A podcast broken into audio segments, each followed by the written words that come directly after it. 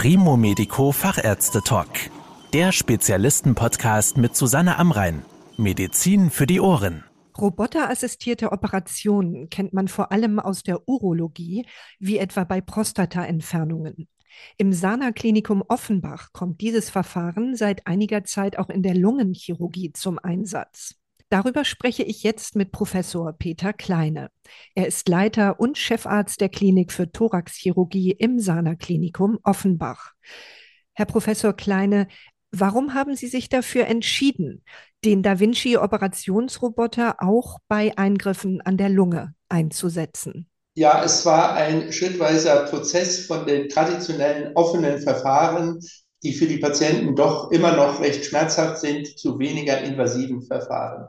Der erste Schritt war die Thorakoskopie, die den Patienten doch schon einige Vorteile gebracht hat, insbesondere was Schmerzen angeht, aber auch, dass man schnell wieder aus dem Bett kommt.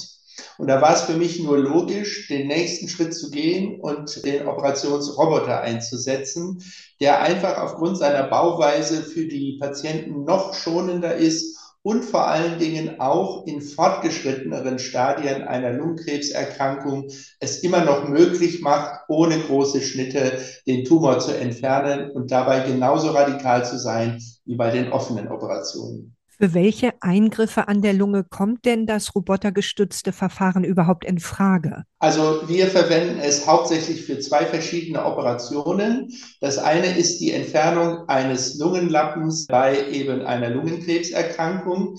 Dabei wird eben das betroffene Areal der Lunge radikal entfernt und alle Lymphknoten der betroffenen Seite, weil das die ersten Ausbreitungsorgane sind.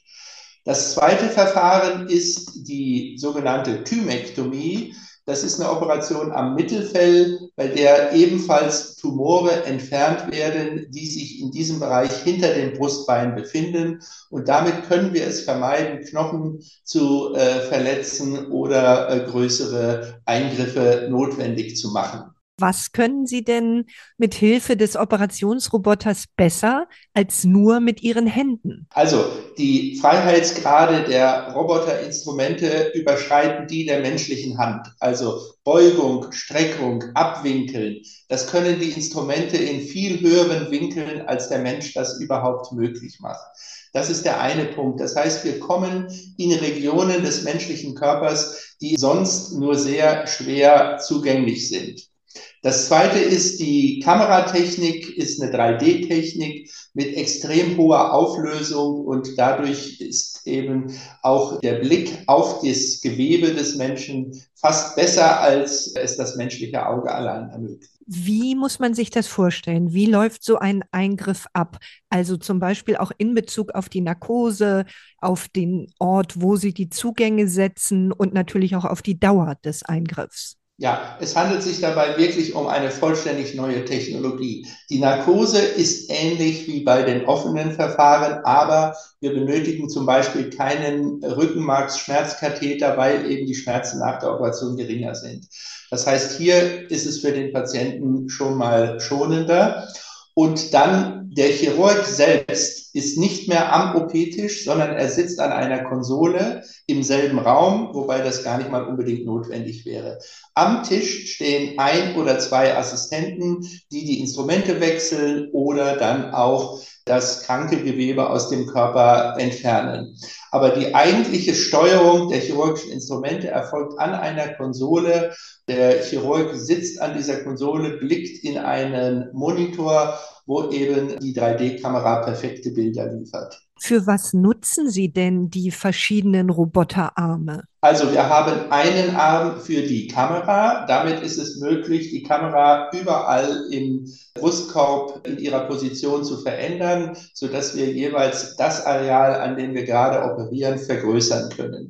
Die beiden anderen Arme verwenden wir für die Instrumente. Im Wesentlichen ist, kann man sich das immer noch vorstellen wie Pinzette und Schere. Damit können wir dann die einzelnen Gefäße, Bronchien und so weiter darstellen und dann mit speziellen Klammergeräten durchtrennen, die auch über die Roboterarme eingeführt werden. Mit anderen Worten, wir verwenden insgesamt drei kleine Schnitte für diese Operationen. Was bedeutet das für die Dauer des Eingriffs? Ist der länger oder kürzer? Wie bei allen neuen Verfahren gibt es eine Lernkurve und das ist bei der Robotertechnik nicht anders, insbesondere weil man eben eine vollständig neue Art von Chirurgie durchführt. Das heißt, die ersten Operationen haben durchaus etwas länger gedauert. Wir haben aber jetzt schon einige hundert dieser Eingriffe durchführen können.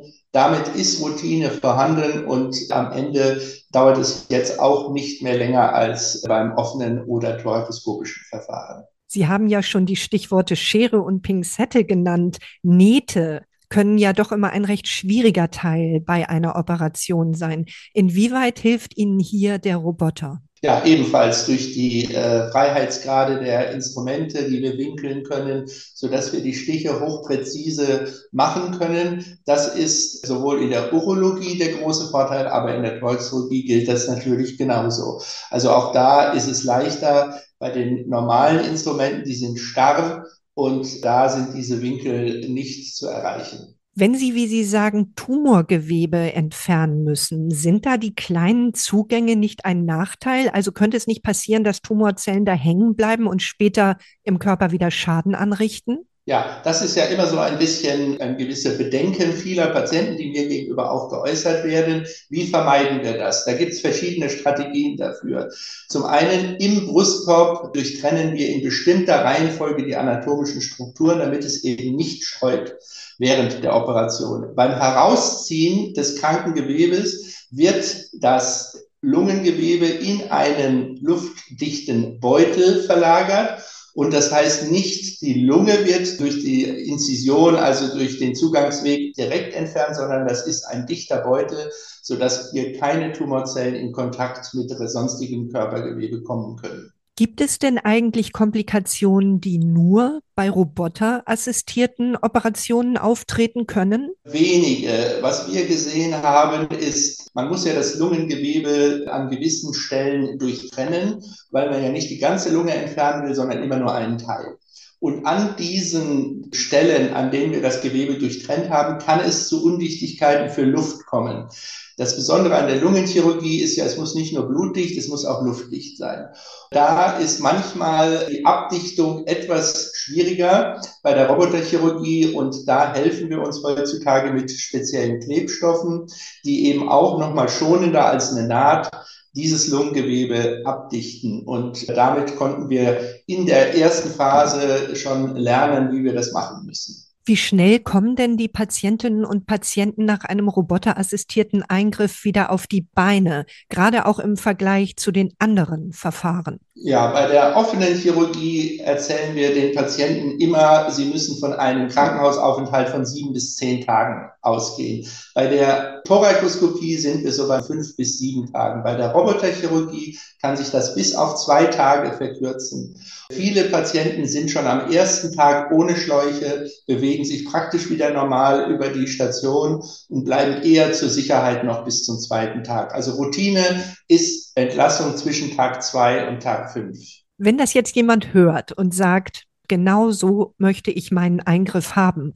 Können Sie diesem Wunsch in jedem Fall entsprechen oder gibt es auch Ausschlusskriterien? Es gibt auch Ausschlusskriterien, das muss man sagen. Wir sind etwa in der Lage, die Hälfte der Eingriffe minimalinvasiv zu machen. Die andere Hälfte muss offen operiert werden. Welche Patienten gehören nun zu diesen Gruppen, die wir offen operieren müssen? Das sind vor allen Dingen sehr große Tumore.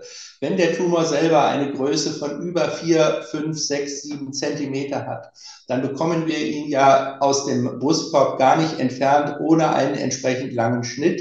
Und dann sind wir an der Grenze dieser Schlüssellochchirurgie angelangt. Oder wenn die Tumoren in andere Organe einwachsen, Blutgefäße, das Herz, der Herzbeutel, da stoßen wir an die Grenzen der Roboterchirurgie. Wir bleiben so wenig invasiv wie möglich, aber da würden wir den Roboter nicht verwenden. Insofern ist es immer auch eine individuelle Entscheidung. Das muss man vorher mit dem Patienten besprechen und dann kann man das entsprechend planen. Sie haben ja vorhin von dem Lernprozess mit der Roboterassistenz gesprochen. Wie können denn Patientinnen und Patienten herausfinden, ob ihr Operateur hoffentlich genug Erfahrung hat mit so einem System? Das Beste ist immer noch das persönliche Gespräch. Fragen Sie, wie viel haben Sie davon schon gemacht? Sind Sie erfahren? Seit wann setzen Sie das Gerät ein? Das sind so Dinge, über die man äh, das erfahren kann. Ganz einfach auch ist eben zu erfragen, seit wann ist denn der Roboter in Ihrem Haus überhaupt vorhanden? Dann kann man schon mal abschätzen. Also meine erste Roboteroperation liegt jetzt zwölf Jahre zurück. Je länger äh, natürlich die Erfahrung ist, desto besser. Vielen Dank für die Informationen, Herr Professor Kleine. Sehr gerne. Das war der Primo Medico Fachärzte Talk. Danke, dass Sie zugehört haben. Mehr Informationen rund um das Thema Gesundheit und medizinische Spezialisten finden Sie auf primomedico.com. Bis zum nächsten Mal, wenn es wieder heißt Medizin für die Ohren.